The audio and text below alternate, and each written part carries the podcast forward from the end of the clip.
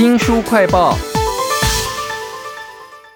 一直待在我们身边的台湾美食啊，背后有好多的精彩故事啊。例如说盐酥鸡跟沙拉酱之所以兴起呢，是因为物美价廉的沙拉油适时出现了。还有森东宝，一九七六年在巷子里头卖牛排，当时一克只要四十五块钱哦。这些精彩的故事都在《巷弄里的台湾味》这本书当中，请到了作者范乔欣。你好，你好，主持人好。你的文笔超有趣的耶！我在书里面看到你说满街都是鬼娃恰吉的女朋友在打工，在干嘛呢？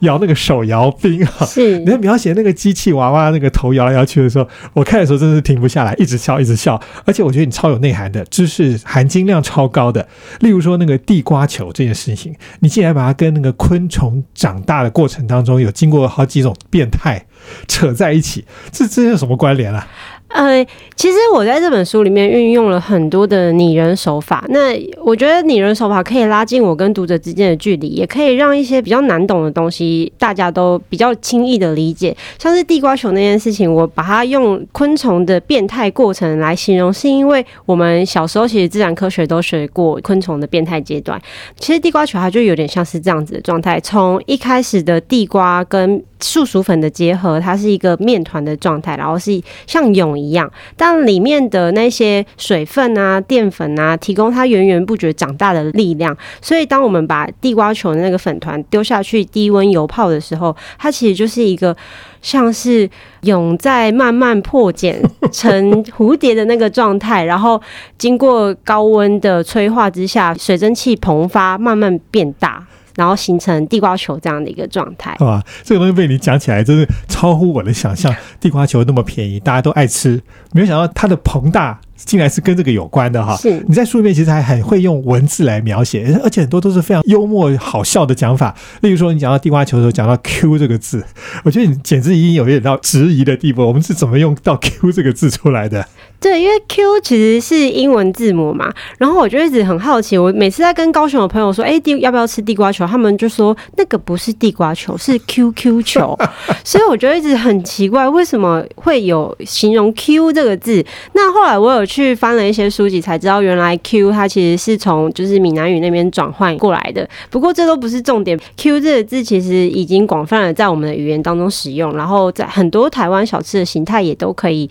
体验到这样子的口感，嗯，这 Q 这个字就可以看出你的功力来，因为你会推敲，然后你会用很爆笑的方式去形容它。这本书叫做《巷弄里的台湾味》，那你在书里面不止写食物，也写人情味哈，有很多都是你自己的经验的。例如说，你会买盐酥鸡，晚上搭配那个《康熙来了》，一边吃一边看电视。对，我觉得康熙来了就跟很多的食物一样，应该是大家在早期一种很深刻的一个回忆。那我记得我那个时候还是念大学的时候，每天晚上都没有什么事情做，除了读书之外，我就会去买盐酥鸡，然后回家配康熙来吃，是一种很疗愈的。对，是讲了这么有情绪的东西之后，你后面突然又一翻转，挖它的底了哈。我一开始不是讲了吗？我们从来没有想过说盐酥鸡竟然跟当时。物美价廉的沙拉油有关这件事情，我觉得也很有意思。是因为呃，我们早期台湾社会其实使用的油脂是猪油或是花生油为最大的来两个来源，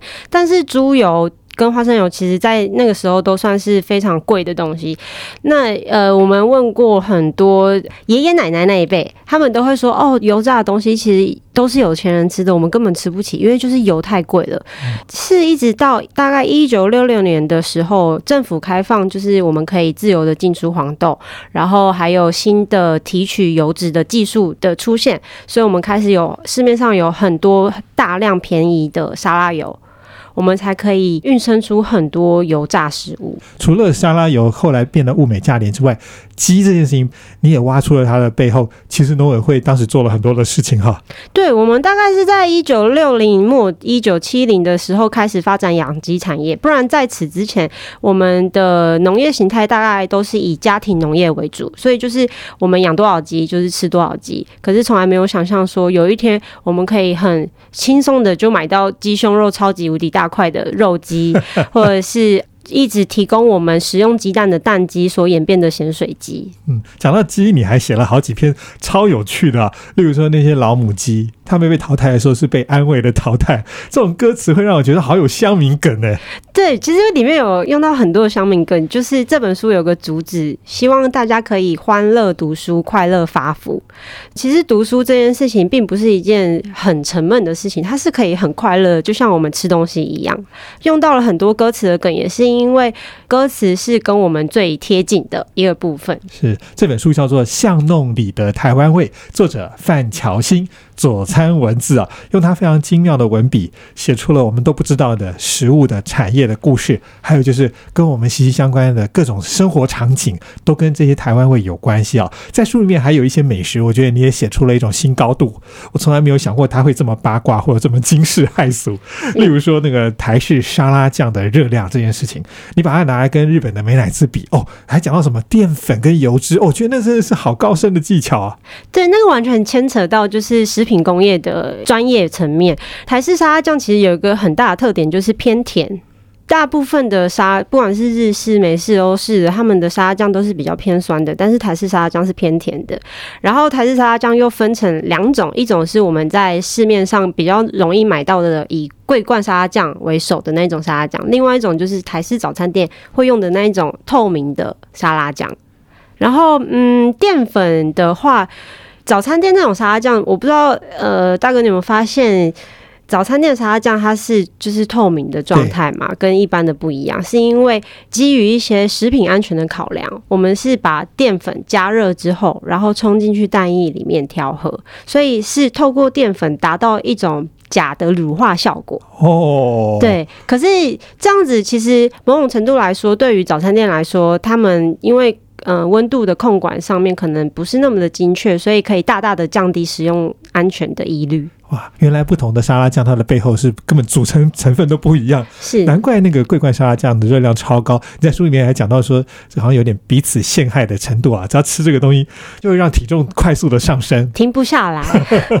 这本书叫做《巷弄里的台湾味》哦，范乔欣为我们写了好多好有趣的跟食物有关的故事，而且都跟台湾有关哦。我觉得应该要特别提的是你的那个文笔啊，不止搞笑，还可以提升我们对饮食的品味。就你很会写这个食物在酱料理的时候，它发生了什么样的变化。其中有一段讲炒青菜，真的很难想象哦。你讲那个镬气跟青菜跟油之间的关系，写的好细哦。是镬气，我觉得是台式快炒店一个很重要的组成元素。它其实是中式料理一个很重要的一个手法。镬气它是透过高温的情况之下，把食材不管是梅纳反应或是脂化反应等等。的科学原理，然后带出它的香气。那有一个很重要的地方是，它既然是镬气，它一定是以气体的方式存在。那炒青菜，我觉得是一个很特殊的例子，它就像是。一个青龙在云雾之间穿梭的那个感觉，然后出来的时候，它就是很像小当家，就是漫画里面小当家，你把那个盖子掀开，它就会激光炸裂的那种感觉。嗯，在这一段文章里头，你写了一段话，我觉得很棒，可以引用一下。你说那个欧洲人他们喜欢用那个电磁炉嘛，那毫无火力可言。那想要炒出好的青菜，没有镬气的话，根本就是妄想哈。我觉得这段炒青菜的文字超优美的。那你可以帮我们朗朗读一下那个后面那段吗？好，呃，书里面是这样写的：起锅倒油，点燃大火，但也别把爆香用的大蒜烧焦到难以复活。